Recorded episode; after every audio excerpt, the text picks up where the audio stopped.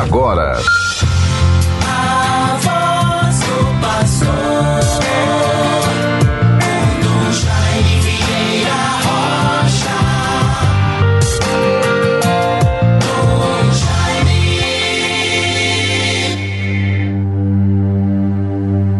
Foi João que na ceia repousou sobre o peito do Senhor. Feliz o apóstolo a quem foram revelados os segredos do reino e que espalhou por toda a terra as palavras da vida. Vejam, bons ouvintes, com a graça de Deus, neste dia 27 de dezembro de 2021, a igreja celebra a festa de São João, apóstolo e evangelista. E assim, muito importante, irmos, com a graça de Deus, vivendo esses momentos que nos fortalecem na fé.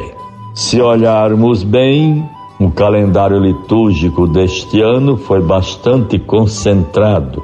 As solenidades inerentes ou que compõem a celebração do Natal foram muito concentradas. Tivemos a véspera do Natal, o dia do Natal, já na, em seguida o domingo da Sagrada Família. E agora celebramos São João, apóstolo e evangelista.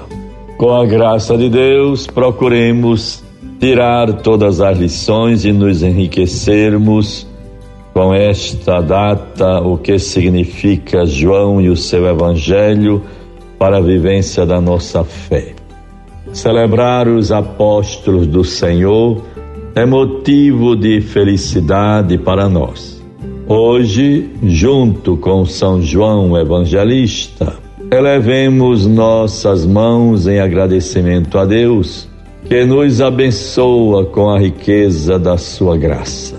E assim, bons ouvintes todos, certamente nesta segunda-feira, ainda respiramos, interiorizamos e vivemos com muita esperança e um sentimento profundo de renovação espiritual, a graça do Natal, a bênção que foi para, para as famílias, para todos nós, os momentos de fraternidade, as celebrações em família, as ceias natalinas.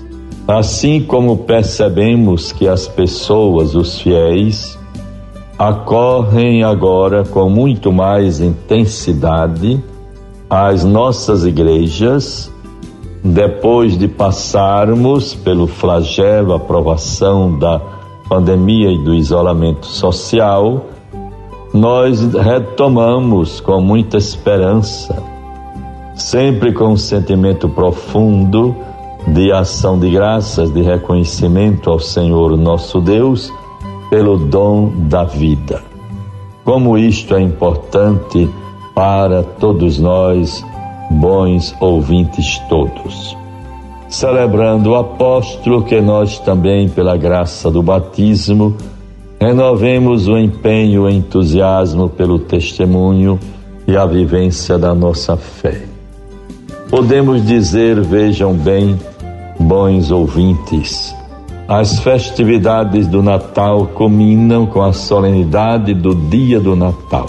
É muito válido que nós, ainda nesta segunda-feira, possamos nos voltar e lembrar, atualizar a palavra do Santo Padre, a bênção Urbe Torbe, do dia 25, do dia de Natal, um momento solene feliz aguardado por milhares de pessoas na Praça de São Pedro.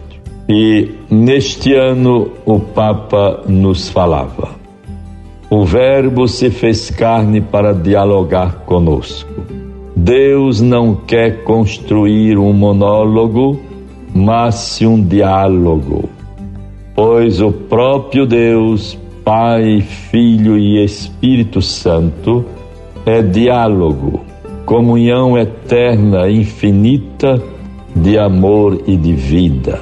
A esperança é mais forte, porque um menino nasceu para nós, que a seu exemplo aprendamos a escutar-nos e a dialogar e a caminhar com Cristo pelas sendas da paz.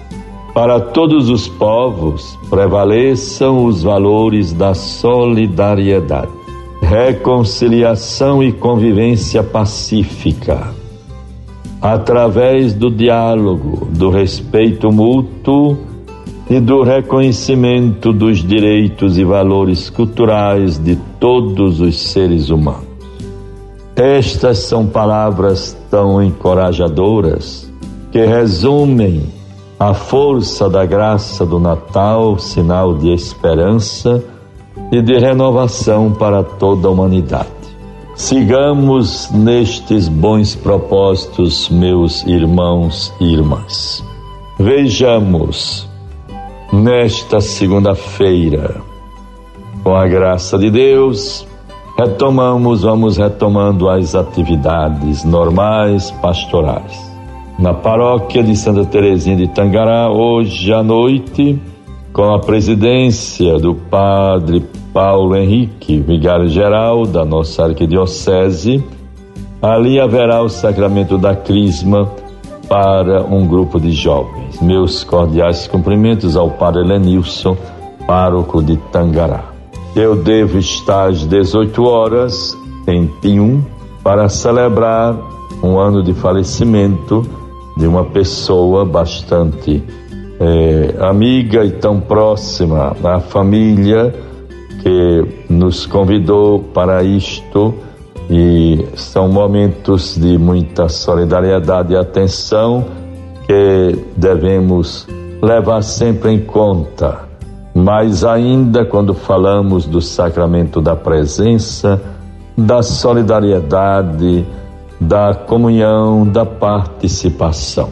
Deus nos favoreça sempre. E assim, nesta segunda-feira, nós vamos e lembramos com muito empenho um momento muito gratificante para a vida, memória, a história da nossa igreja de Natal porque na tarde de amanhã, às 17 horas, na cidade, na paróquia de São Paulo do Potengi, haverá um momento muito significativo.